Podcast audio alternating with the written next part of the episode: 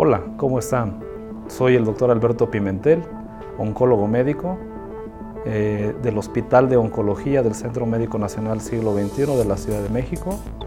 Y el día de hoy vamos a hablar sobre lo que para mí eh, fue lo más relevante en cuanto al tratamiento del cáncer colorectal en este 2018.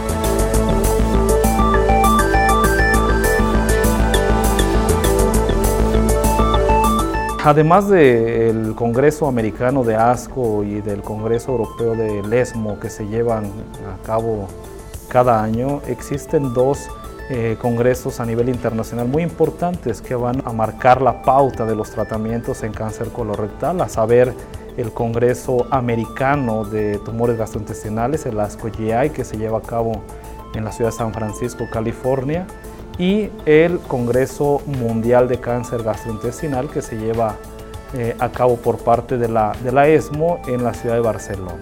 Mm, mencionaremos cuatro ensayos clínicos que desde mi punto de vista muy muy personal considero que son los que tuvieron mayor relevancia en este 2018. Dos van enfocados a la terapia este, inmunológica o inmunoterapia y dos más a la terapia de mantenimiento con terapia anti-EGFR, un tópico que durante mucho tiempo ha tenido sus controversias, pero que al día de hoy contamos con información este, nueva. Sin duda alguna, uno de los grandes avances que ha tenido el tratamiento eh, médico la, en la oncología ha sido la inmunoterapia, no solamente en cáncer colorectal, sino que en melanoma, en cáncer de pulmón de células no pequeñas, en cáncer renal, en cáncer de vejiga, ha marcado una gran diferencia en los últimos años y sobre todo ha cambiado la forma de tratar este tipo de neoplasias. Voy a empezar con el estudio Checkmate 142. Este es un estudio muy importante, es un estudio de fase 2 que ya eh, se presentaron los resultados la primera parte en el Congreso de San Francisco de, este 2018 y la segunda parte de los, de los resultados ah, recientemente en ESMO 2018. Es un estudio de fase 2, pero que evalúa eh, a pacientes con, con, cáncer colorectal metastásico. Importante mencionar que fueron dos cohortes de pacientes.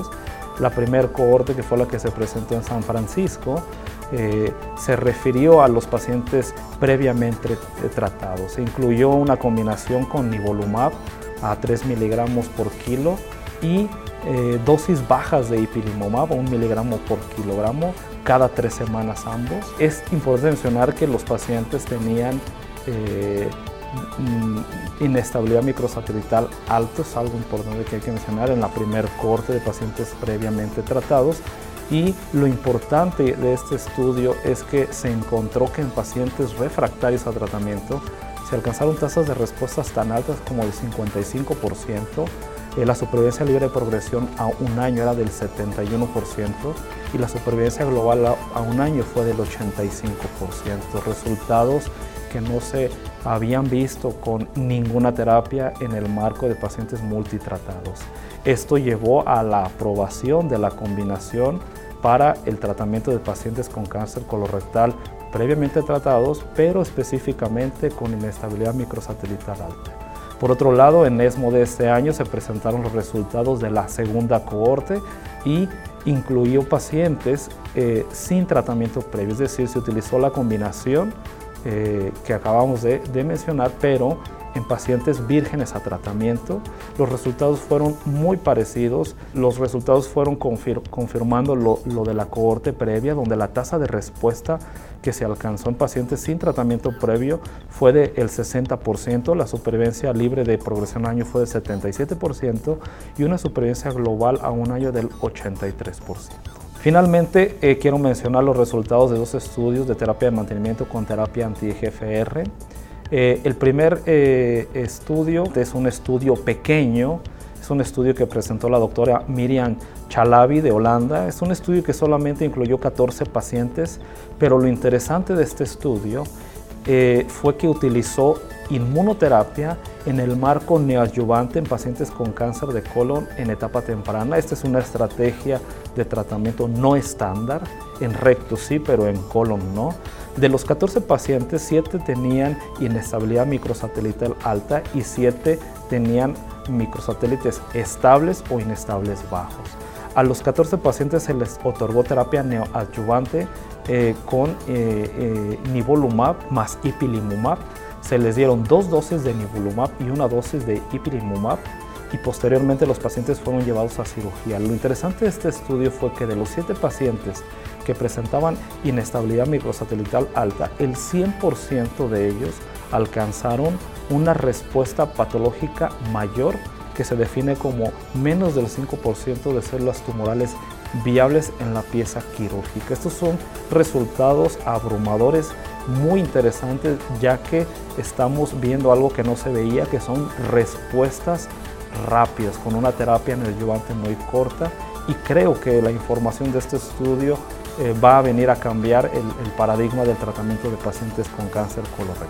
Eh, uno de los estudios que también tuvieron gran impacto este año fue el estudio Macro 2. Es un estudio que evaluó la terapia de mantenimiento con terapia anti-EGFR. Como ustedes saben, la terapia de mantenimiento con antiangiogénicos, específicamente con bevacizumab, tiene un papel ya bien establecido, se ha evaluado y se ha visto la eficacia de la terapia de mantenimiento, siempre seguido a una terapia de inducción con, una, con un esquema eh, básicamente basado en, en fluoropirimidina más oxaliplatina. Sin embargo, existía mucha controversia hacia la terapia de mantenimiento.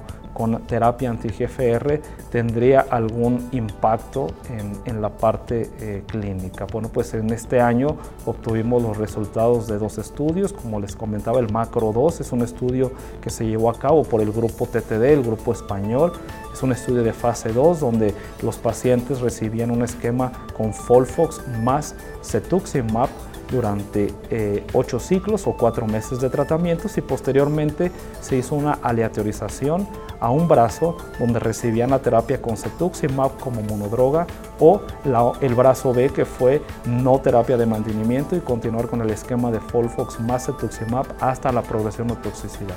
Lo interesante de este estudio es que no hubo diferencias estadísticamente significativas en la supervivencia libre de progresión cuando se compararon ambos brazos. Es decir, cetuximab en este estudio macro 2 demostró no ser inferior a la terapia intensiva de manera continua.